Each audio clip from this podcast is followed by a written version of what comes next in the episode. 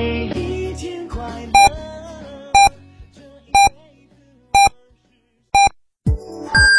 FM 九九八提醒您，现在是北京时间十六点整。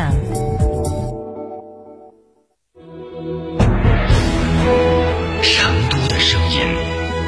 ，FM 九九点八，成都电台新闻广播。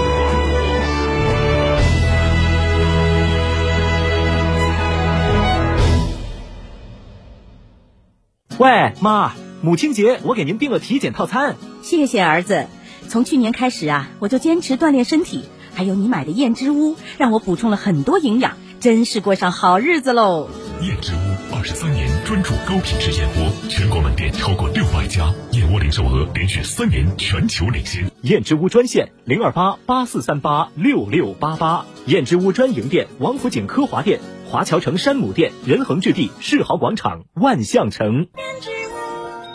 购车零顾虑，北京汽车开启终身质保新时代，强势推出全系新能源车型免费三电终身质保政策。地址：火车南站西路一千六百一十六号，详询零二八六幺九八八八八七。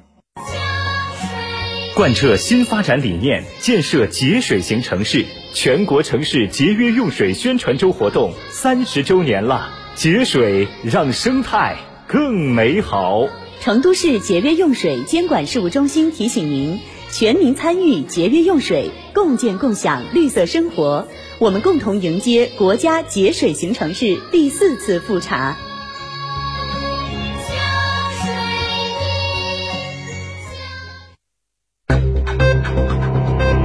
九九八快讯。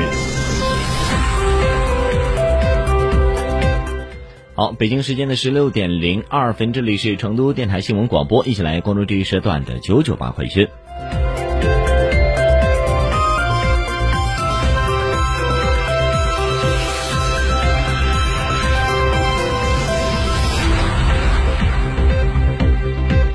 来关注一下本地方面的消息。近期，成都正积极谋划在现有十四个产业生态圈基础上，通过发展低碳农业、优化能源结构、推动制造业升级、推进绿色交通、发展绿色建筑等，来构建第十五个低碳产业圈，为低碳发展转型、实现碳达峰和碳中和目标而努力。据成都市生态环境局相关负责人透露，成都碳中和产业生态圈工作方案有望近期出炉。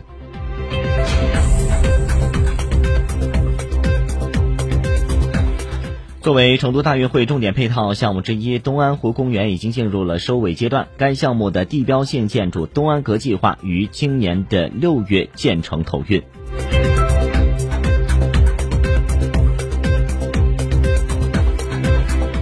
四川省公安厅交通警察总队高速公路一支队内各条高速公路管辖路段新启用七十二处道路交通的监控设备点位，道路交通监控设备自五月十五号起开始启用，请广大驾乘人员自觉遵守道路交通安全法律法规，明文明驾驶，安全出行。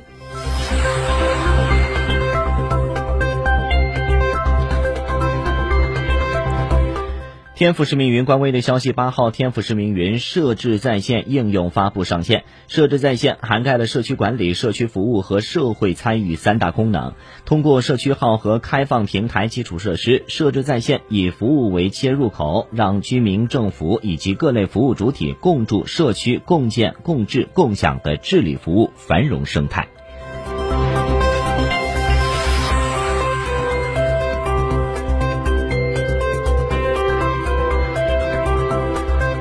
视线转向国内方面的其他消息。八号，中国国际消费品博览会迎来集中签约。截至目前，消博会已经完成三十多场大型采购对接，发布七十多个国内外的新品，举办十四场精品的推介活动。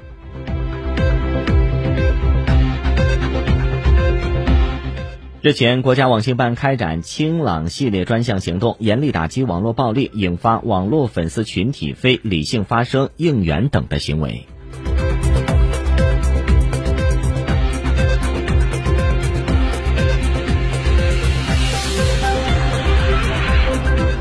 近日，工信部印发修订后的新版《钢铁行业产能置换实施办法》，明确京津冀、长三角、珠三角等大气污染防治重点区域严禁增加钢铁产能总量。办法自六月一号起正式实施。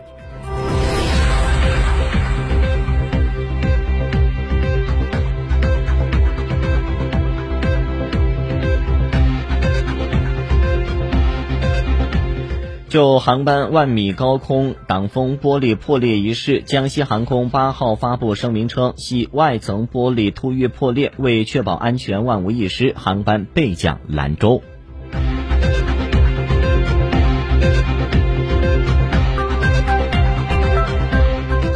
针对网传地铁安检员泄露乘客隐私一事，广州地铁通报称已解除与涉事人员的劳动合同，并将其移交当地警方进行处理。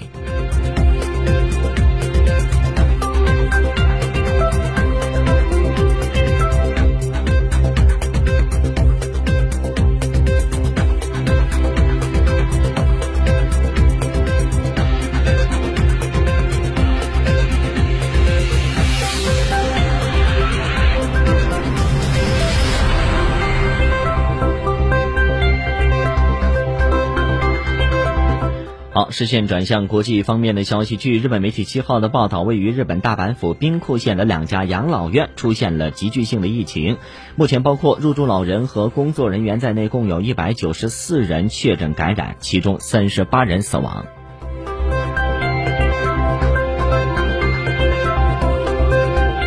当地时间的八号，阿富汗首都喀布尔一所学校附近发生爆炸，已经导致三十人死亡，另有五十二人受伤。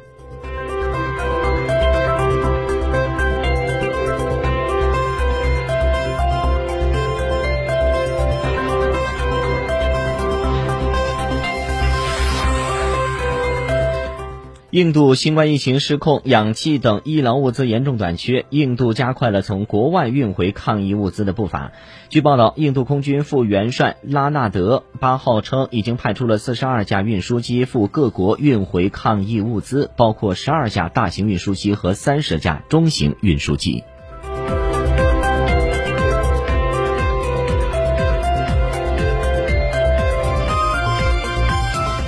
当地时间的五月八号，美国佛罗里达州阿文图拉购物中心发生了枪击事件，共导致五人受伤。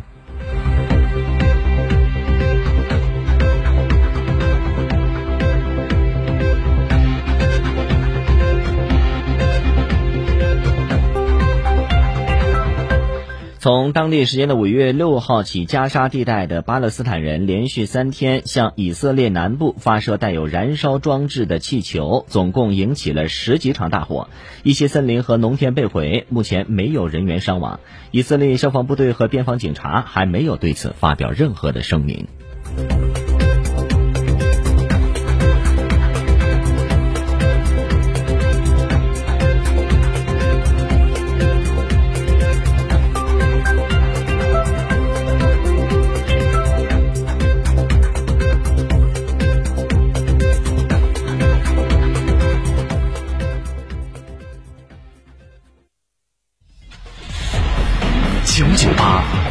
行提示。